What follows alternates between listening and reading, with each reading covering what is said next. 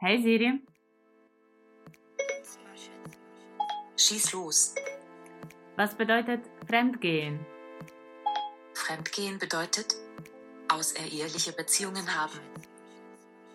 Okay, also Fremd bei Kunden zum vollständigen Artikel. Nicht dem eigenen Land oder Volk angehören, eine andere Herkunft aufweisen, unbekannt, nicht vertraut. Und gehen bei Duden sich mit bestimmter Absicht irgendwohin begeben.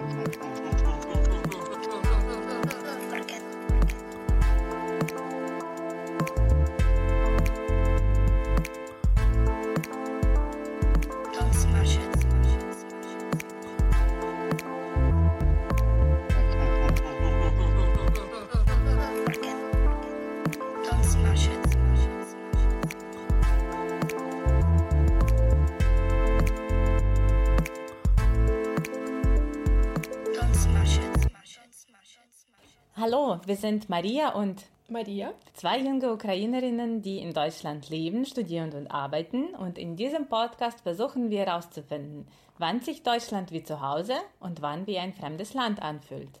Wir reden über Identitäts- und Magenprobleme, Geld- und Emotionssparsamkeit und über das Abschließen der Versicherungen und alter Freundschaften. Hallo Maria. Hallo! ja, wir sind heute zu zweit. Wir sind, ja, wir äh, kommen zu unserem alten Format äh, zurück. Nicht für immer, aber für heutige Folge, weil wir dachten, wir haben immer noch Themen, über welche wir gerne ähm, miteinander reden möchten und, und mit euch natürlich. Genau, weil wir, wir hatten sozusagen eine in, in Reserve, eine, ein Thema, das schon vorbereitet wurde und wir würden gerne diese heute aussprechen. Zwei Frauen werden heute über Männerbilder reden in der Ukraine und wir versuchen im Laufe der Folge das mit Männerbildern in Deutschland ein bisschen zu vergleichen. Mhm. Ich glaube, wir versuchen das äh, mit jedem Thema so ein bisschen und dann kommen wir doch auf sehr wenig von ja, Deutschland. Das stimmt. Das, äh, ich glaube, das war genauso vor zwei Folgen, als wir äh, ein Thema Frauen äh, hatten. Da haben wir natürlich auch sehr viel über ukrainische Frauen geredet, was natürlich klar ist, weil wir diese Gesellschaft viel besser kennen. Äh, und wir, aber ich muss schon sagen, dass auch nur durch dieses, diese Schilderung von den ukrainischen Frauen oder von ukrainischen Männern schon so ein bisschen dieses Vergleich impliziert, weil wir gucken immer drauf auf diese Beschreibung schon aus der Perspektive der deutschen Gesellschaft, glaube ich. Klar, und ich glaube, für manche Sachen in unserer Heimat hat uns erst fremdes Land äh, empfindlich gemacht. Ja. Also vielleicht war uns das nie aufgefallen, wie es in der Ukraine abläuft.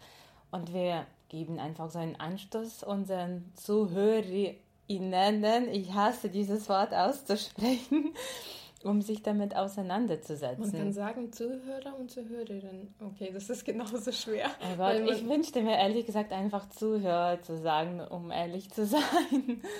Das kann man ja immer noch machen, aber ich glaube, das ist dann die Frage, ob man dann wirklich so sprachgerecht sein will oder nicht. Ja, ich aber glaube, ich vergesse das sowieso sehr oft. Aber die ja. Gesellschaft verlangt das ja auch, dass wir das so sagen. Also ja, ich muss einfach das ähm, üben, wie man dieses Wort ausspricht. Ich habe so ein bisschen heiserne Stimme und ich habe jedes Mal das Gefühl, dass meine Stimme bricht, aber ich hoffe, dass äh, wir noch erfolgreich unsere heutige Folge aufnehmen können. Okay, bevor deine Stimme bricht, dann übernehme ich mal genau äh, die Geige. Und wir haben uns vorhin äh, gedacht, dass wir unsere, äh, unser Gespräch damit anfangen, dass ich über eine kleine Umfrage, die ich gemacht habe, ähm, auf Instagram sprechen. Und diese Umfrage habe ich äh, hauptsächlich für ukrainisches Publikum beziehungsweise das Publikum, das ukrainisch verstehen kann, gemacht. Da habe ich äh, vier Fragen gestellt, ne, fünf Fragen habe ich gestellt. Und es waren ähm, folgende Fragen. Die erste war, also das war alles über Männlichkeitsbilder, Männlichkeit, welche Erfahrungen man mit Männlichkeit oder als Mann gemacht hat. Ich muss aber sagen, infolge dieser äh, Umfrage ist mir klar geworden, dass ich meistens weibliche Followerinnen habe. Ich habe vor, vorhin schon gesagt, ich muss mehr nackte Bilder wahrscheinlich auf mein Instagram posten. damit irgendwie auch andere, anderes Geschlecht zu mir kommt. Ähm, deshalb an ersten drei Fragen haben sich ziemlich äh, bunt und ähm, aktiv Frauen beteiligt. Zwei andere Fragen waren eher auf Männer gerichtet, aber da hat ein ähm, bisschen das Publikum sozusagen gefällt, um diese Umfrage als ernst anzunehmen, sagen wir das so. Das ist ja auf Instagram ernst.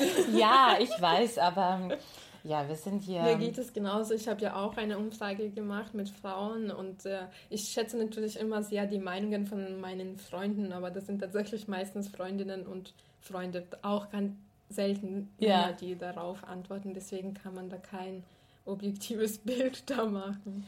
Immerhin eine wissenschaftliche ja. Umfrage. Alles, was Wissenschaftlerinnen machen, kann man als Wissenschaft bezeichnen. Genau, ja. So, also die erste Frage war, soll der Mann stark, mutig und selbstbewusst sein? Und da haben 64 ähm, Respondentinnen äh, geantwortet oh, wow. ja und 36 nein. Ähm, ich muss sagen, das hat mich ein bisschen überrascht, aber ich finde es schon interessant, weil ich muss sagen, die Frauen, die das beantwortet haben, das waren unterschiedlichste Frauen, die sowohl in einer Beziehung sind als auch nicht. Manche haben Kinder, manche wohnen in Deutschland, manche wohnen in der Ukraine. Also das sind Menschen, die verschieden sozialisiert sind. Und immerhin 64 Frauen gesagt, haben gesagt, ja, wir möchten das in einem Mann sehen. Es gab ein paar Kommentare dazu. Also eine hat geschrieben, er sollte so sein, wie er ist. Er schuldet niemandem was. Das hat übrigens eine Frau aus der Ukraine geschrieben, die verheiratet ist und Kinder hat. Also äh, eigentlich so in einem sozusagen konservativen, ähm, konservativer Umgebung könnte man eine andere Antwort äh, erwarten, aber ne, das war eigentlich mhm. so ziemlich liberale Antwort. Äh, ein Kommentar war auch wichtig, diese Eigenschaften kann man nicht gleichstellen, gleichstellen, Entschuldigung, aber Selbstbewusstsein ist schon wichtig. Er muss einfach ein Mensch sein. Genau, die zweite Frage war, wenn ihr auf Date geht, merkt ihr, dass ihr den Mann nach dass ihr den Mann nach solchen Eigenschaften wie Stärke, Geschütztsein, Gefühl äh, beurteilt.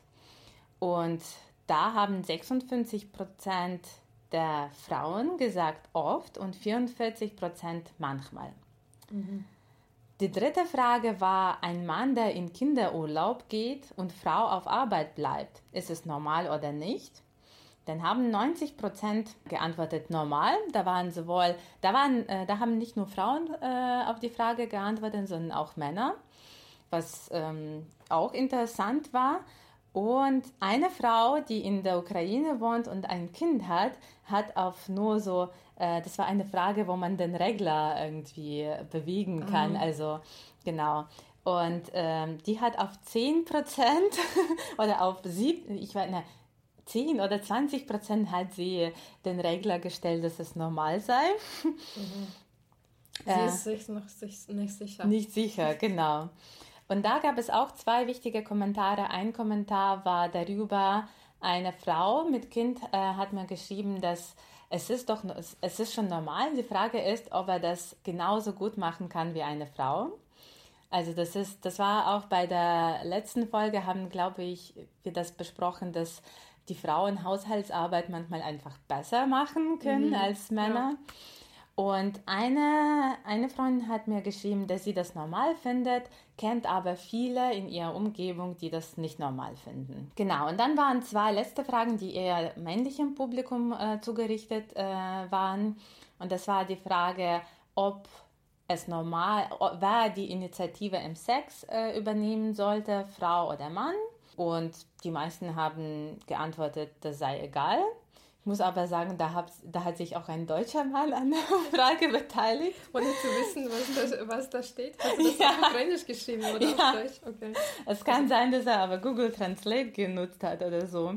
Und dann fünfte Frage war, ob die, äh, wenn die ukrainischen Männer, wenn sie sich nicht am Krieg beteiligen, beziehungsweise am Krieg im Ost, äh, in der Ostukraine, der noch dauert, oder in dieser antiterroristischen Aktion in der Ostukraine beteiligen, ob die dann nicht als männlich angesehen werden, ob sie so mhm. Kommentare gekriegt haben. Und da habe ich auch mit einem äh, Freund von mir geschrieben, der hat gemeint, er hat öfter so Kommentare gekriegt.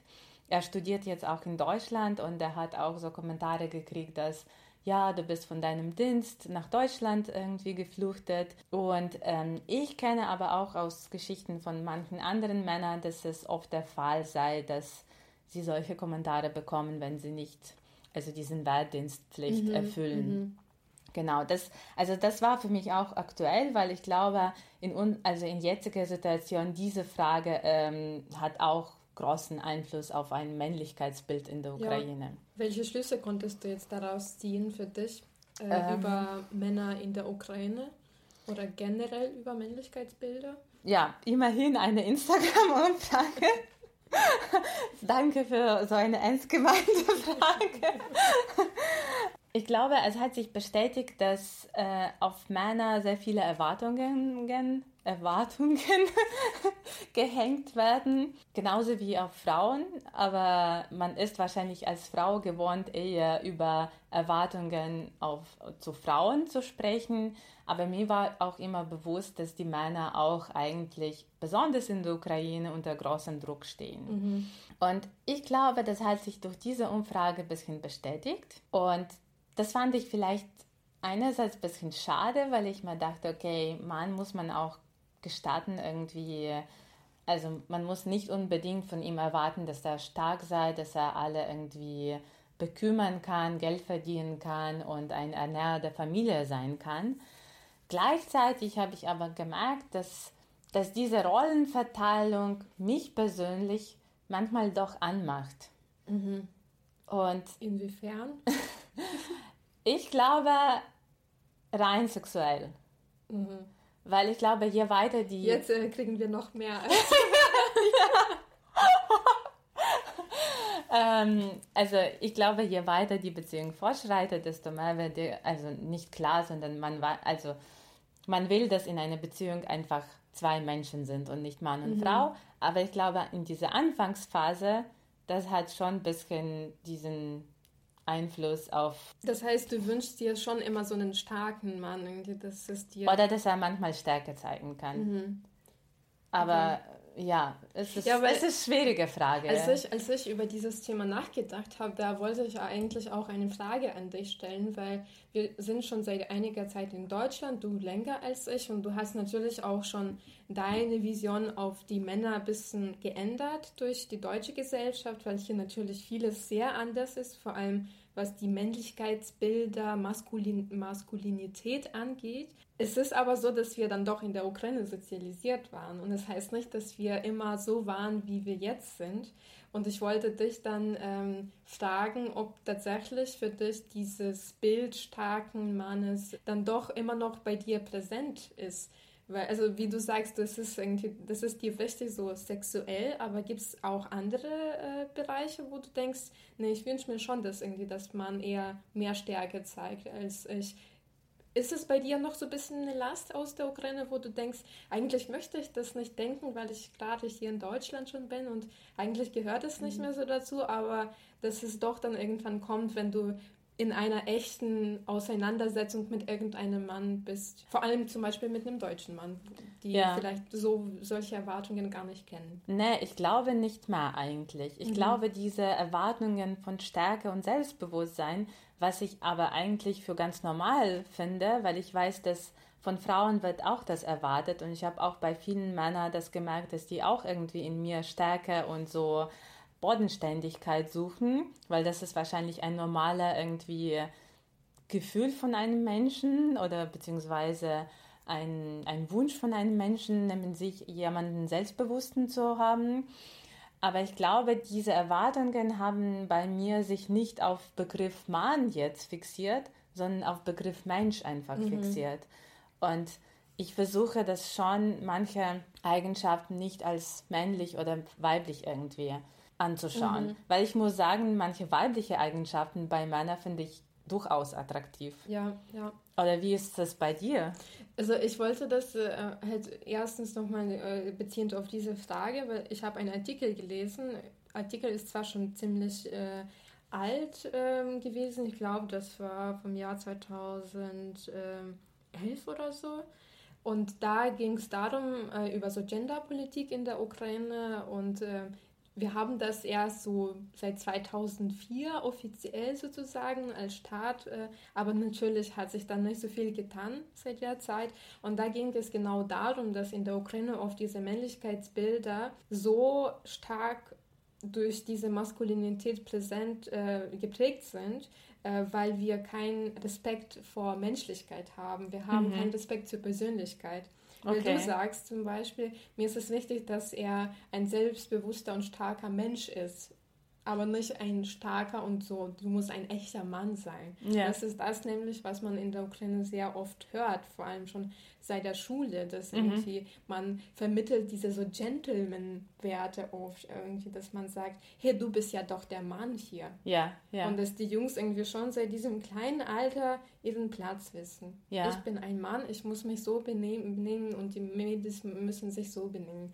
Die, die Mädels ganz still, äh, irgendwie ganz anständig äh, und die Männer, klar, also die prügeln sich noch in der Schule.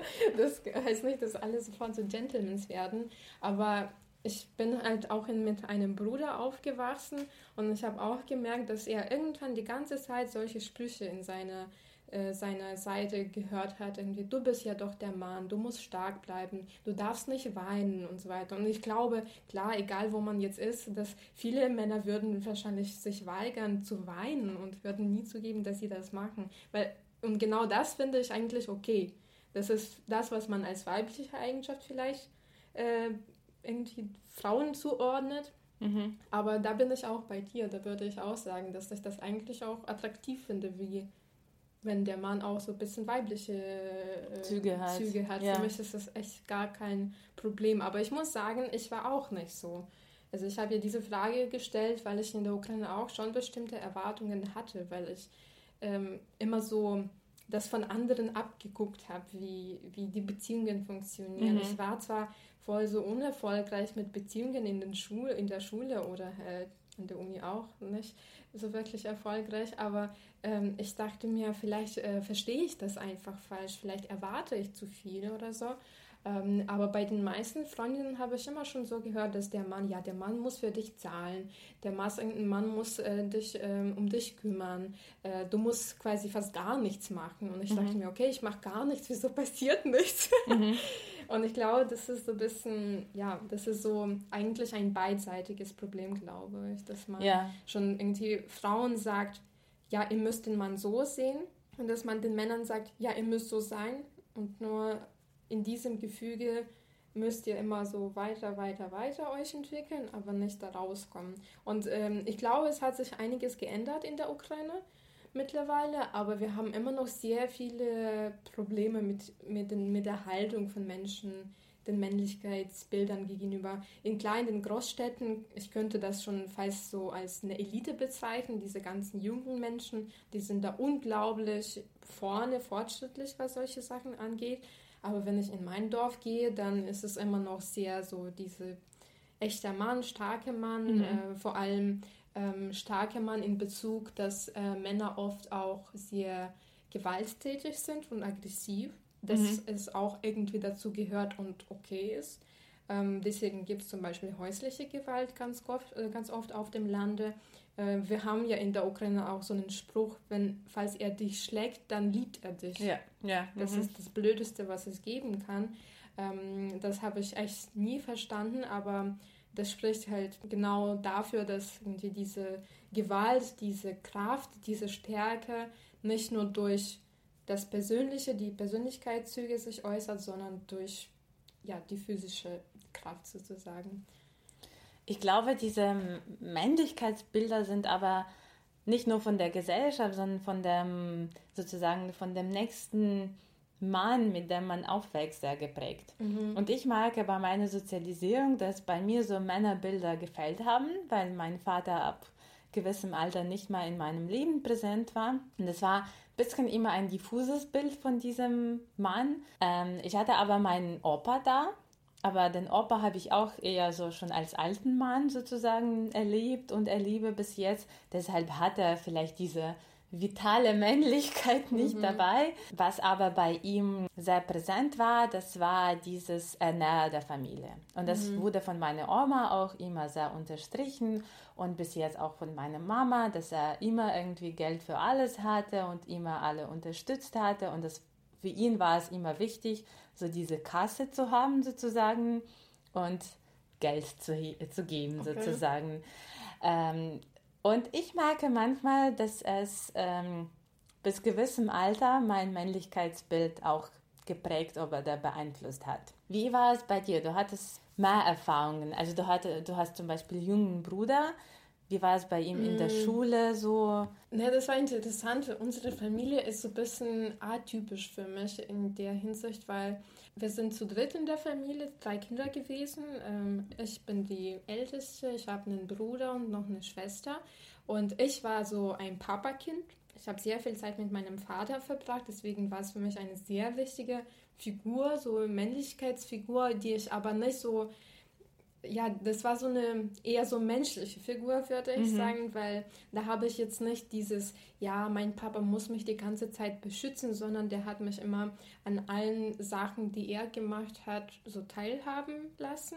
Und ich durfte einfach basteln. Mein Vater ist auch Lehrer gewesen in der Schule und er hat Kunstunterricht bzw. so Bastelunterricht für Jungs äh, angeboten. Mhm. Und ich durfte immer mitmachen. Und das fand ich schön, dass, dass er mich auch nicht so als typisches Mädchen sieht, äh, welches jetzt nur mit äh, Barbies spielen kann oder muss. Habe ich auch gemacht natürlich, aber ich hatte mega viel Spaß, einfach äh, irgendwas zu basteln, irgendwelche Schiffmodellen oder Raketen oder irgendwie mit Holz bisschen zu arbeiten.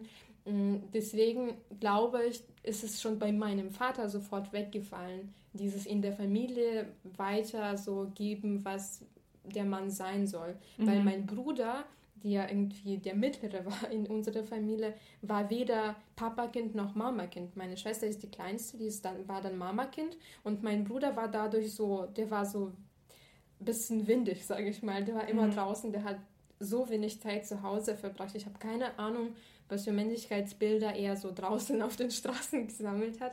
Aber ich habe auf jeden Fall dann irgendwann mit dem Alter gemerkt, dass äh, mein Bruder so ein bisschen schon in diesen Männlichkeitsbildern gefangen ist, ähm, dass er von Familie vor allem sehr oft gehört hat, dass er bald heiraten muss, dass mhm. er mal eine Freundin kriegen muss und dass er, mein Bruder war nicht so gut in der Schule, der ist unglaublich intelligent und ich fand ihn immer irgendwie viel schlauer als mich und meine Schwester, aber mhm. der hat einfach keine Lust irgendwie die Lehrer konnten ihn gar nicht motivieren, äh, was in der Schule zu machen. Und da hat natürlich Familie immer so Talks mit ihm gemacht. Ja, wie wirst du denn deine Familie ernähren, wenn du so schlecht in der Schule bist, findest du keinen Job äh, und du hast wahrscheinlich keine Lust auf irgendeine Ausbildung und so weiter und so fort. Und mein Bruder hat es natürlich, hat viele Umwege gemacht und lebt gerade ein schönes Leben, welches ihm gefällt mhm. ähm, und muss jetzt nicht unbedingt äh, eine Familie gründen, um der Familie zu gefallen. Aber ich habe gesehen, dass er da einfach keinen zum Reden hatte, weil in der Familie redet man drüber nicht. Und irgendwann war ich diejenige, die zu ihm gesagt hat, hey, wenn du reden willst, kannst du mit mir reden. Mhm. Weil also ich glaube, der hat auch geweint, aber der war, also ohne dass wir das sehen, und irgendwann habe ich das gecheckt. Und ich glaube, als wir angefangen haben, so miteinander zu reden, kam es auf dieses menschliche Ebene und dann war es egal, ob wir jetzt irgendwie Jungs, ähm, Mädels sind. Ähm, und dann hat er irgendwann gemerkt, dass es auch okay ist, mal anders zu denken oder sich was anderes zu wünschen und nicht unbedingt jetzt auf dieses Ziel hinaus so zielen und sagen, ja, ich muss jetzt ein Ernährer in der Familie sein. Aber ich muss sagen, was noch mein Vater angeht, das war zwar unglaublich schöne Kindheit und meine Jugendzeit, die ich hatte, aber jetzt mit dem Alter habe ich bei meinem Vater zum Beispiel gemerkt, dass es ihm unglaublich wichtig ist, dieser Ernährer zu sein, also dieser, mhm. der, derjenige, der sich um die Familie kümmert. In der Ukraine gibt es sehr viele Sprüche natürlich äh, darüber, was äh, Männer sein sollen. Und es gibt natürlich noch einen, der sagt, der Mann muss in seinem Leben drei Aufgaben erfüllen. Einen äh, Sohn gebären, einen Baum pflanzen und ein Haus bauen. Mhm. Und mein Vater hat ein Haus gebaut, ein äh, Sohn äh, gezeugt. und natürlich hatte auch noch viele Bäume in unserem Garten. Ähm, irgendwie gepflanzt. Denn der Baum war der letzte tatsächlich, weil wir lange kein Grundstück, äh, Grundstück hatten. Und dann hat mein Vater das rausgehauen, dass er endlich mal sein Ziel im Leben, so, genau, seinen Sinn im Leben so erfüllt hat. Ja. Und da war ich so ein bisschen schockiert, weil ich das nicht erwartet habe.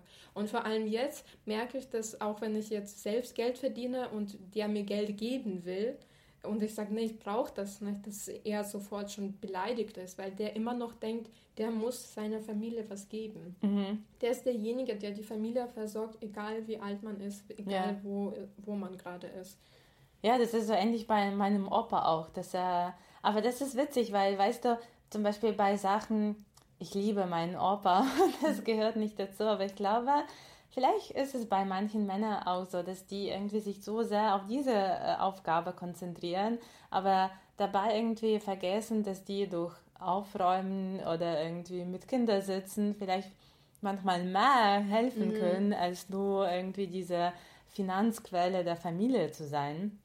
Ich fand es aber das interessant, was du gesagt hast mit nicht sprechen können, weil ich habe eine Studie gefunden über auch über Männlichkeitsbilder in der Ukraine, also auf Ukrainisch wurde 2018 gemacht.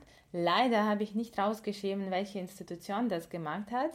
Ich kann also, wenn, wenn sich jemand dafür interessiert, kann ich dann in Kommentaren, können wir das dann ähm, schreiben. Und da war in dieser Studie ging es darum, dass ähm, dass die Männer sind es gewohnt, ihre Probleme alleine zu lösen und die haben sehr wenig Vertrauen an Psychotherapeuten zum Beispiel.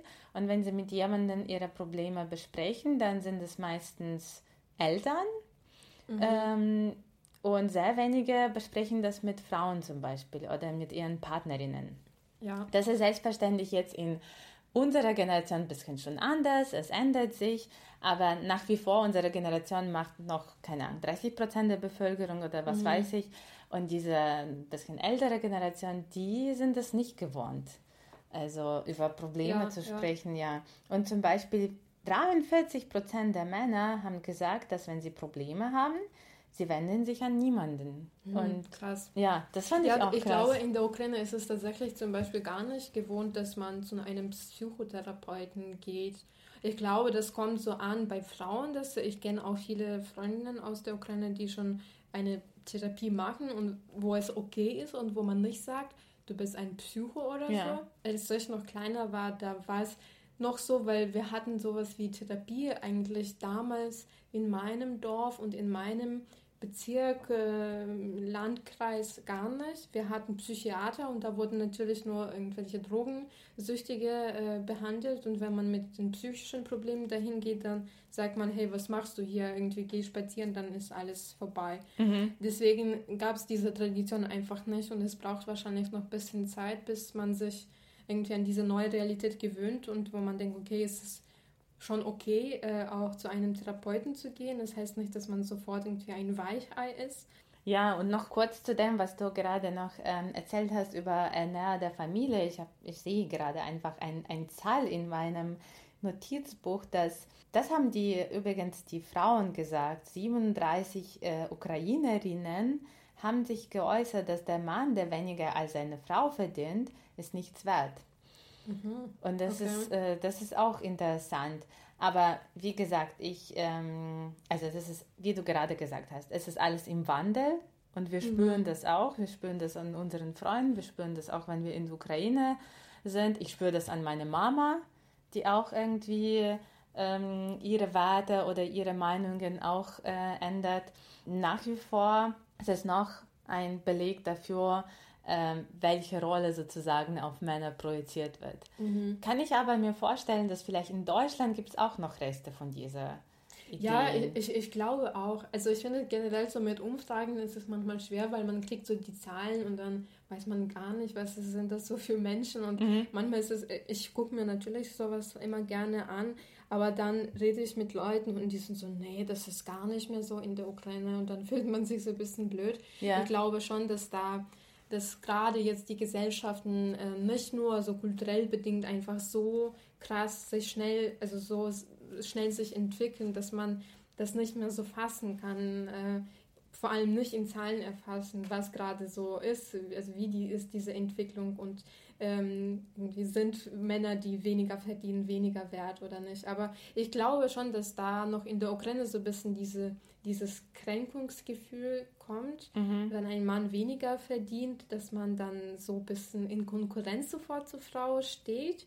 Ähm, aber ich glaube, bei vielen ist es nicht mehr so ein großes Problem. Bei meinem Bruder zum Beispiel, seiner Freundin, seine Freundin verdient auch mehr als er. Und da sind sie auch irgendwie, aber die sind auch ein bisschen, sind nicht typisch für die ukrainische Gesellschaft in der Hinsicht, die möchten jetzt auch nicht gleich heiraten und äh, mhm. das ist ihnen jetzt nicht irgendwie nicht das Wichtigste, nicht das, was im Fokus steht.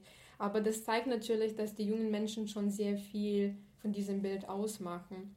Ja. Aber man kriegt immer diesen Druck von den älteren Generationen, mhm. die dann zu dir dann doch irgendwie, dann ruft dich Mama an und sagt, schon nicht okay, dass deine Frau mehr verdient. Ja. Und man denkt, ja, okay, also man, man ist ja so ein selbstbewusster Mensch und man kann drauf scheißen, was die Mama sagt. Aber ich muss sagen, in der Ukraine ist es oft nicht so. Man hört schon sehr oft auf die Meinungen von, von den Eltern. Eltern ja. Und dadurch, glaube ich, wird diese Entwicklung sehr oft noch so ein bisschen gebremst. Ja. Ja. Ja, ich habe auch gemerkt, dass wenn man so über Beziehungen in der Ukraine spricht und in Deutschland, wobei, keine Ahnung, wenn ich in Deutschland über Beziehungen spreche, dann spreche ich trotzdem mit ukrainischen Freundinnen. Aber du wenn ich zum Beispiel die ganze Zeit. Aber wenn ich zum Beispiel mit ähm, Freunden, die in der Ukraine wohnen, über Beziehungen spreche oder mit meiner Mama, da merke ich äh, viel öfter noch diese äh, Bilder von starken Männern sozusagen. Also es kommt manchmal vor, dass dann, dass wenn ich zum Beispiel eine Situation schildere und dann kommt sowas, ja, ist, es, ist er überhaupt ein Mann? Was ist das für irgendwie mhm. ähm, für ein Tat? Ja, das kenne ich auch. Ja. Und ich muss sagen, ähm, ich war früher davon auch beeinflusst und habe das dann auch projiziert. Ich glaube, seit letzter, also ich weiß nicht, also in den letzten Jahren bin ich nicht mehr so und mir fällt es schwerer und schwerer, immer irgendwie, ja, da irgendwie zuzustimmen. Mhm. Weil ich mir, weil ich auch merke, das ist nicht mal meine Erwartung auch an Mann. Mhm. Wie, wie ist es, was denkst du dazu? Mm, ich, kann, ich äh, fange an zu streiten. Okay. mit Leuten, weil ich das nicht mag.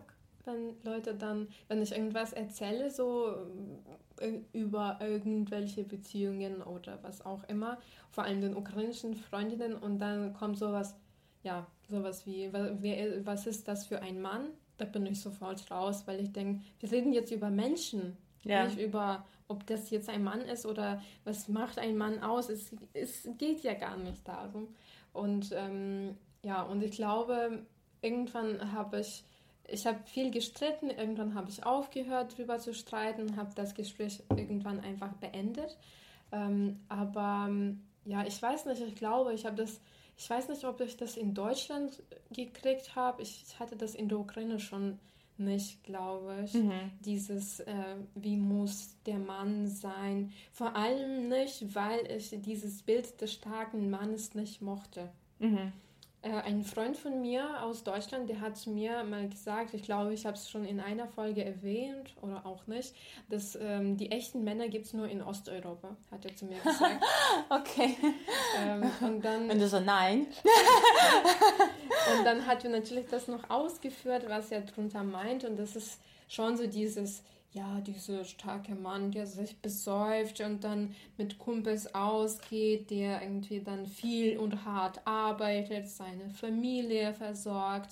Also dieses irgendwie, der in, vor der Frau wie eine Wand steht und die Frau ist einfach da und der, die muss gar nichts machen. So mhm. ungefähr hat er das gesehen.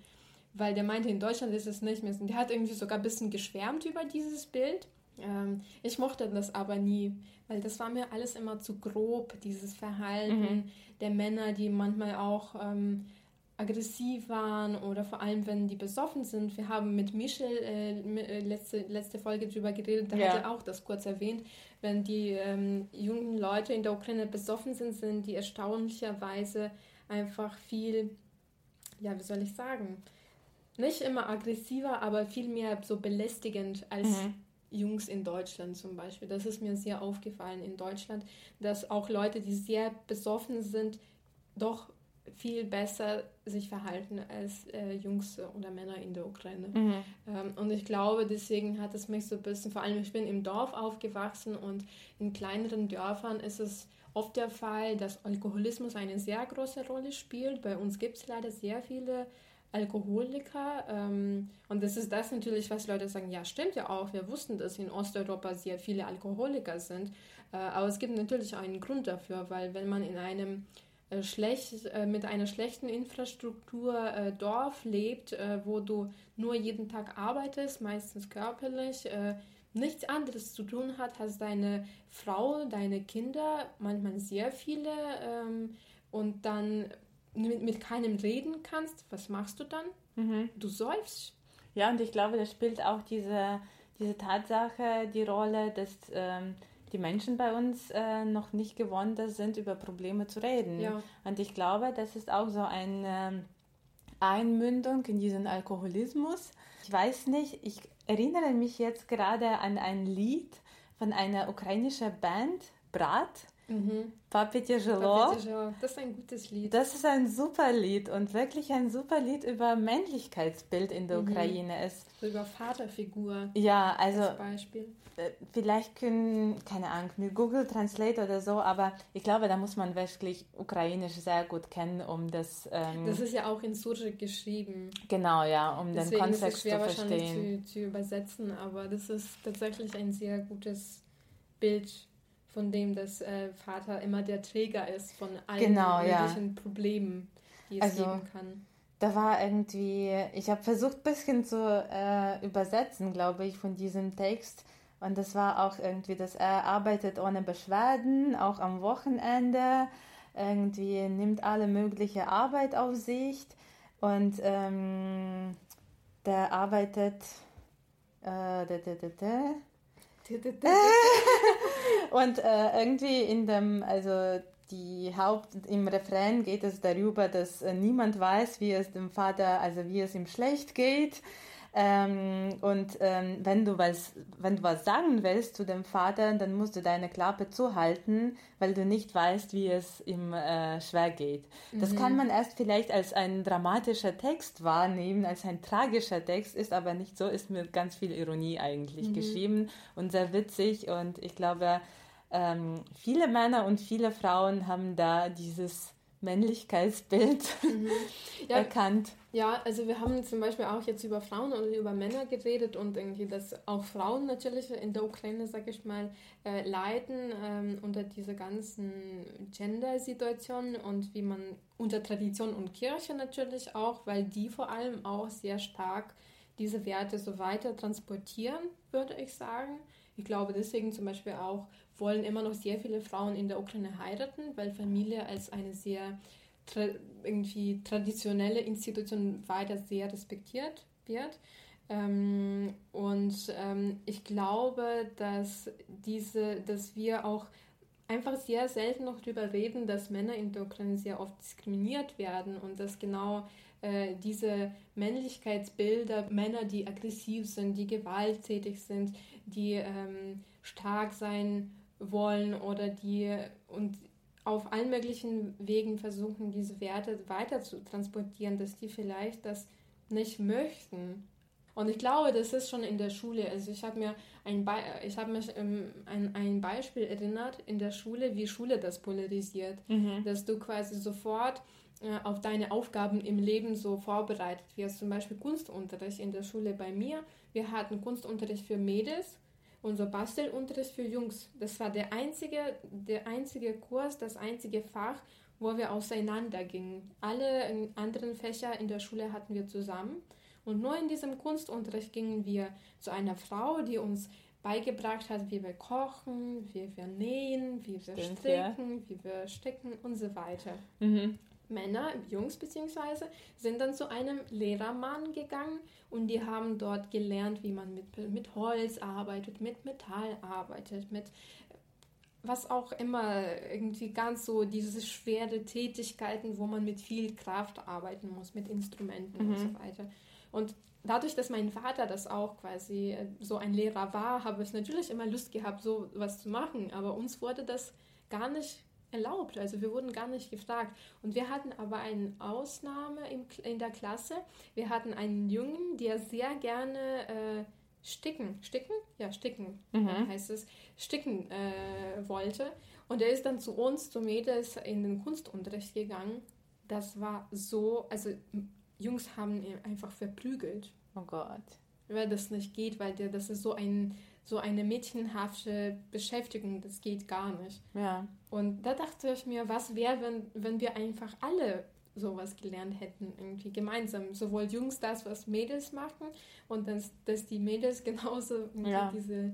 So wie es in Deutschland eigentlich ja. ist. Also, ja. wenn man diese Geschichten jetzt äh, unseren deutschen Freunden erzählt, dann sind die schon ein bisschen war es bei schockiert. dir in der Schule auch so? Ja, wir waren okay. auch getrennt. Ich glaube, bei mir hat aber, was mir geholfen hat, dass ich dann später Pfadfinderin war. Mhm. Und ich glaube, das war die Organisation, wo ich gelernt habe, was Gender-Gleichberechtigung mhm. ist, weil in Pfadfinder. Da musst du genauso schwere Sachen Ja, genau, ja. Also ja. du kennst das eigentlich ja. auch, dass äh, ja. es gab eigentlich fast keinen Unterschied, was die Jungs und was die Mädels machen. Also physische Belastungen waren eigentlich gleich für jeden. Mhm. Und ich bin sehr dankbar für diese äh, Erfahrung, weil sonst weiß ich nicht, mit welchen Bildern ich aufgewachsen mhm. hätte. Und also ich hatte kein Problem damit dann in Pfadfinderorganisationen. Also das hat irgendwie auch in, also zu meinem Gefühl von mir selbst auch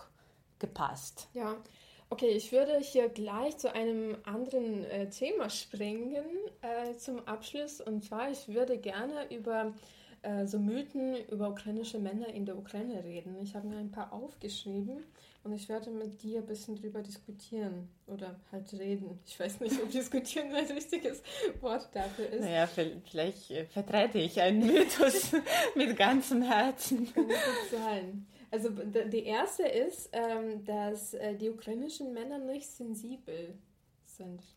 Ja. Würdest du da, äh, zustimmen, dass die ukrainischen Männer nicht sensibel sind? Weil ich glaube, alle Menschen generell können sensibel sein und ich merke, dass ich, mh, mm, ich glaube, bei ukrainischen Männern, mit denen ich sozusagen befreundet bin oder mit denen ich eine gemeinsame Sprache gefunden habe, das waren genau die Männer, die sensibel sind.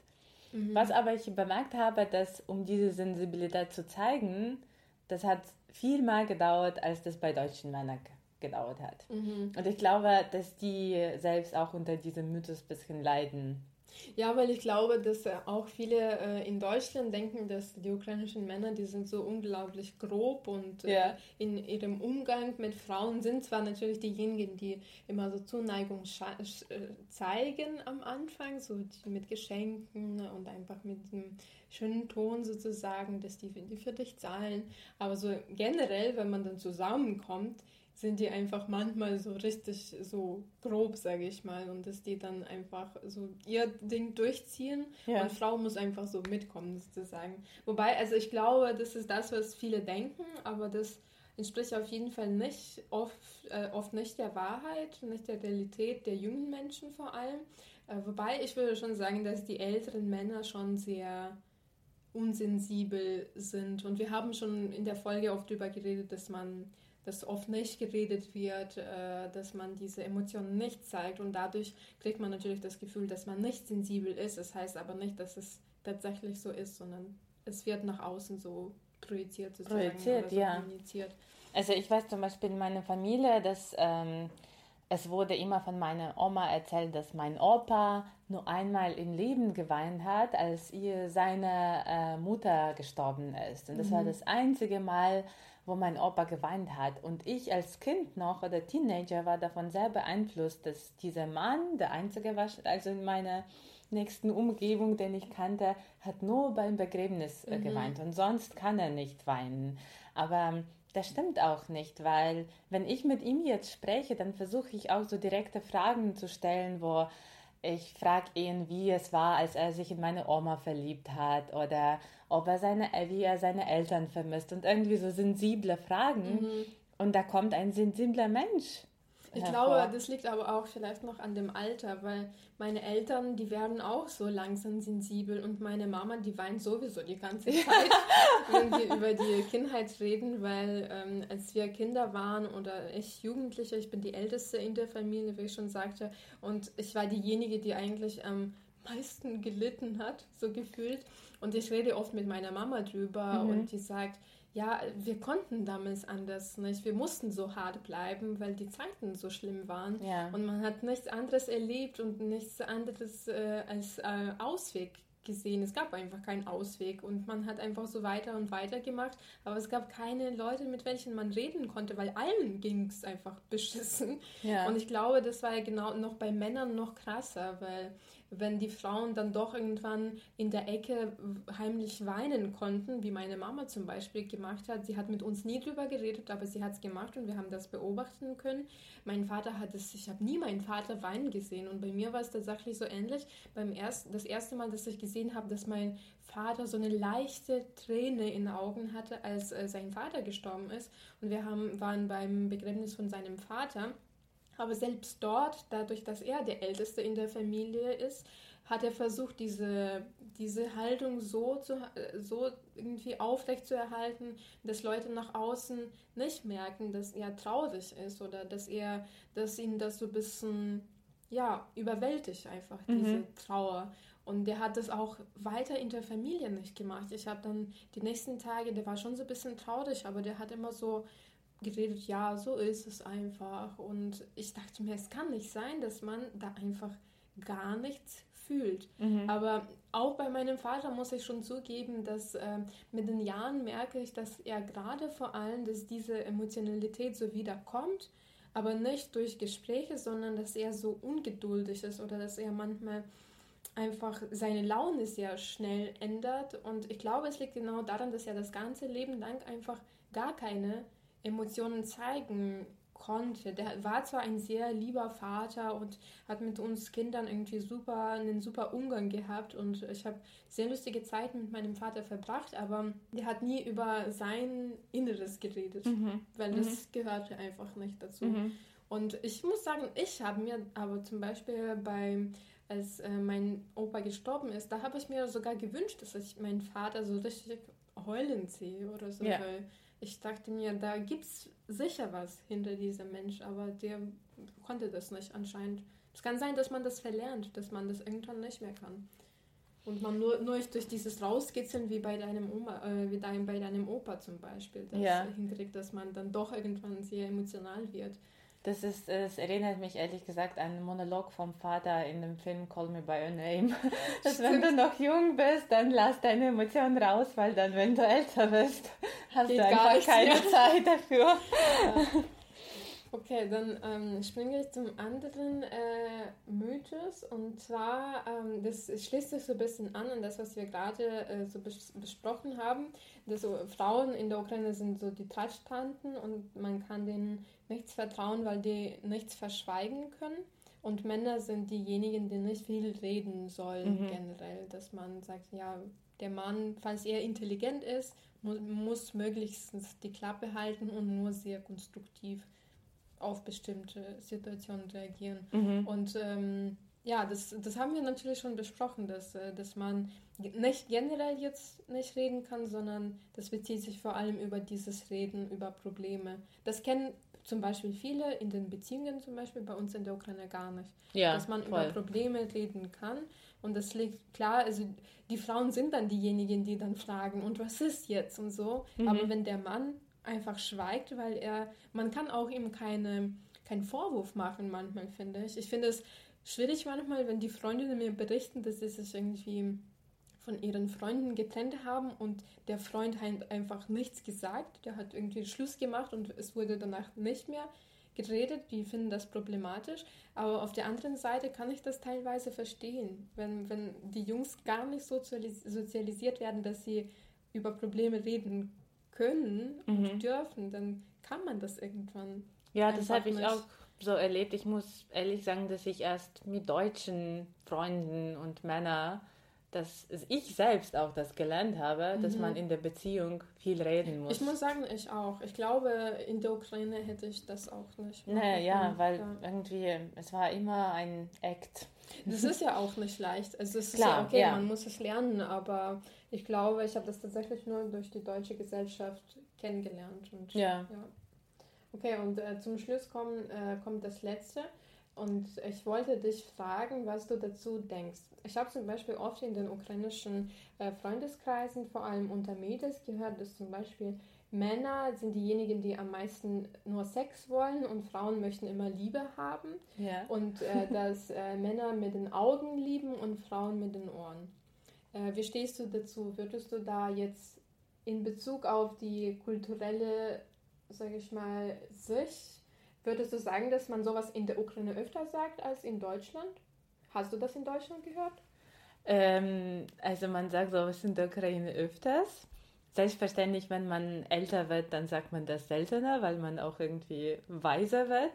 Aber als ähm, im Alter zwischen 17 bis sogar 27 mhm. habe ich in der Ukraine oder von ukrainischen Menschen das sehr oft gehört. Mhm. Und wenn ich sowas wenn ich mich aufgrund dieser Aussagen auch so benommen habe oder mich davon beeinflussen ließ, dann waren die Deutschen sehr irritiert davon. Ja, ich muss sagen, sogar diese erste Aussage, Männer wollen Sex und Frauen Liebe, da musste ich sogar zugeben, das bezieht sich nicht nur auf die ukrainischen Männer für mich. Ich glaube, das ist, bei mir ist dieser Gedanke immer präsent, dass Männer einfach mehr so als sexuelle Tiere sind, wobei Frauen sind auch äh, so ja. Sextiere, kann man schon sagen, aber dass Frauen dann doch eher zu diesem emotionalen neigen. Ich glaube, das ist egal, so ja. mehr oder weniger, was, ja, aus welchem Land man da kommt. ich glaube auch, dass da dass da nicht die Herkunft ja. sozusagen aber, die Rolle spielt, ja. ja. Aber genau das, dass Männer lieben mit den Augen und Frauen mit den Ohren, als ich das mal bei einem deutschen Kumpel angesprochen habe, der meinte, ja, was ist das für ein Schwachsinn irgendwie? Mhm irgendwie, man mag die Person nicht, weil die nur schön aussieht. Und das ist etwas, was sehr ukrainisch ist.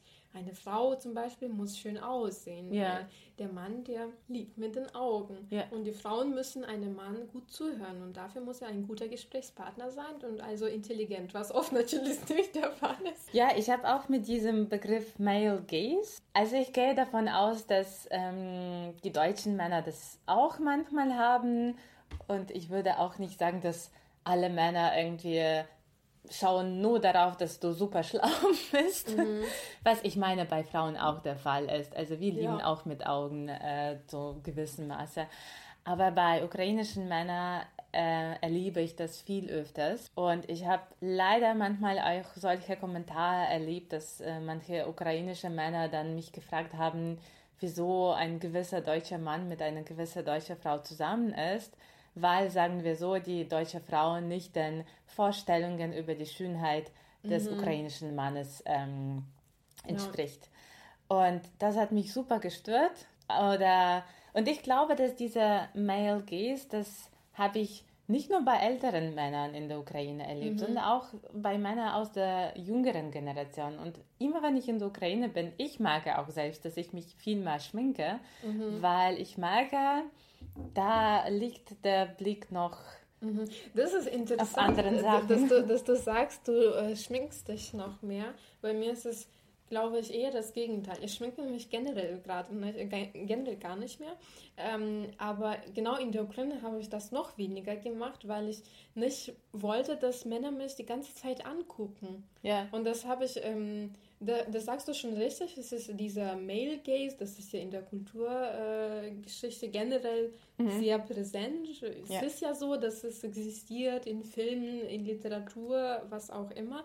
Ähm, es ist nicht nur ukrainisches Phänomen, aber ich glaube, in, wenn man in den westlichen Gesellschaften sich schon ein bisschen daran gewöhnt hat, dass man eine Frau nicht sehr so ähm, irgendwie ohne Schande in einem Bus äh, anstarren soll, ähm, dass man bei uns das noch nicht gelernt mhm. hat oder dass es noch nicht präsent ist und dass man dann immer noch äh, irgendwelche Kommentare in deine Richtung schmeißt, was dein Aussehen angeht.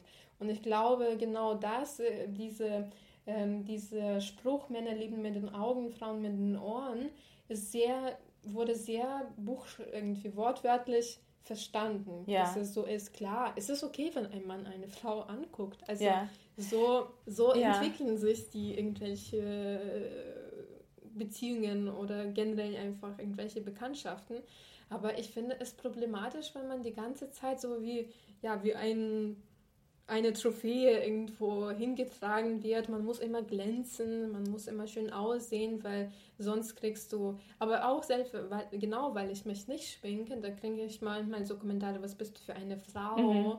Du kannst dir mal zumindest ein Make-up auftragen oder ja. Also ich würde so sagen, dass also in der Ukraine schminke ich mich mal selbstverständlich nicht, weil ich von Männern angeschaut werden möchte, sondern ich mir denke, oh, jetzt kann ich das mal mir erlauben, weil in Deutschland werden auf mich alle komisch schauen. Ja, das, also das betrifft auch die Kleidung manchmal. Aber ich würde so sagen, in Deutschland weiß ich, dass mich auch ein Mann anschauen wird, auch wenn ich nicht geschminkt bin. Mhm. Und auch wenn ich irgendwie in so Schlupfhosen irgendwie, keine Ahnung, mein Pfand abgebe. In der Ukraine weiß ich aber, ich werde nur dann angeschaut, wenn ich tiptop aussehe mhm. und dabei noch weiblich angezogen bin. Ja, bei mir ist es auch so. Eigentlich würde ich mich auch äh, gerne schminken, aber in der Ukraine habe ich mich genau deswegen dagegen entschieden, weil, mhm. weil mir das zu viel war und ich wollte diese Aufmerksamkeit nicht von allem von diesen groben Männern, die dann äh, zu mir noch Kommentare geworfen haben, wie hey, wieso bist du so, ähm, ja, so anständig äh, und äh, ich, geb, ich äh, schenke dir hier Aufmerksamkeit, du kannst zumindest ein bisschen drauf reagieren. Ja, und ich ja, denke mir, wieso muss ich drauf reagieren? Ja. Also, ja. Du, du, du machst mich blöd an auf der Straße. Also das ist das, was man Catcalling nennt und es mhm. gibt natürlich in Deutschland auch. Ähm, aber ich fand es, ja, ich fand es in der Ukraine einfach sehr oft präsent auch in den, wenn man sich einfach bekannt macht, dass man sofort so dieses so Alpha-Mann-Modus äh, irgendwie anstellt. Und das finde ich, das mag ich einfach nicht. Das stimmt, also diesen Alpha-Man-Modus, das treffe ich in der Ukraine öfters als in Deutschland. Und ich muss mal sagen, also mittlerweile, ich kann da nur mir kommt es nur lächerlich vor. Ich weiß nicht, was damit anzufangen. Mhm. Aber ich sehe, dass diese Männer irgendwie davon überzeugt sind, dass es Chorde sind, mhm. sozusagen. Mhm. Und ich denke mir nur, oh Gott. Ja, ich finde es nur lustig, wenn ich mit meinen Freundinnen in der Ukraine rede, dass man generell sowas natürlich schlecht findet und man mag Catcalling generell einfach nicht. Ähm, aber wenn man dann doch irgendeinen Mann mag, dann erwartet man schon von ihm, dass er so ein bisschen dieses ja, genau das, was ja. du gesagt hast, was du attraktiv findest, mhm. dass man dann eher so dieses, ja, vielleicht manchmal die Initiative übernimmt oder so ein bisschen diese Stärke zeigt. Und ich glaube, das ist genau dieser so, hm, ja, aber inwieweit man die Initiative irgendwie übernimmt. Ich glaube, da muss man auch unterscheiden. Manche mögen, wenn die Initiative, keine Ahnung, bei allem übernommen wird und ich glaube aber generell Initiative zu zeigen ist schon etwas, was man generell attraktiv finden kann. Mhm, mhm. so, nur dass ich glaube, bei ukrainischen Männern ist es manchmal zu viel. Ja, dass zu viel des Guten. Genau, dass die dir auch nicht zutrauen, dass du, dass du auch Initiative ja. übernehmen kannst. Ja. Und das stört mich an ukrainischen Männern manchmal. Mhm. Mm, dass man irgendwie äh, dem zeigen äh, weil, ey, ich bin auch da, hallo. Mhm. Ja, du hast irgendwie deine Bedürfnisse auch noch. Genau, ja. Und das ist irgendwie dann, der, ja, es, Leute schauen irgendwie komisch, weil die das nicht kennen, glaube ja. ich. Ja. Okay, das ist äh, wahrscheinlich unser abschließendes Wort. Ja, ja. Ja, ja darüber, also wir haben nochmal ein Podcast-Thema, glaube ich, eröffnet, wie man, ähm, ja, was man erwartet so. Aber ja, wir machen jetzt einen Schluss. ja, zum Glück hat meine Stimme durchgehalten und irgendwann habe ich sogar vergessen, dass, irgendwie, dass meine Stimme nicht so gut geht. Eigentlich ging es eigentlich ziemlich gut. Ähm, wir verabschieden uns äh, von euch, liebe Zuhörerinnen und Zuhörer. Falls ihr Feedback zu dieser Folge habt, dann könnt ihr uns gerne eure Kommentare hinterlassen. Ähm, wir haben schon auf Instagram gefragt, welche Themen euch noch interessieren würden. Ihr könnt, ich frage auch hier nochmal, könnt uns gerne schreiben, falls ihr bestimmte Themenbereiche habt, die euch interessieren und die wir vielleicht mit Maria hier in diesem gemütlichen äh, Studio ähm, bereden können. äh, wir würden uns sehr freuen. Ja, vielen Dank, dass ihr mit uns seid und bis nächstes Mal. Tschüss. Ciao.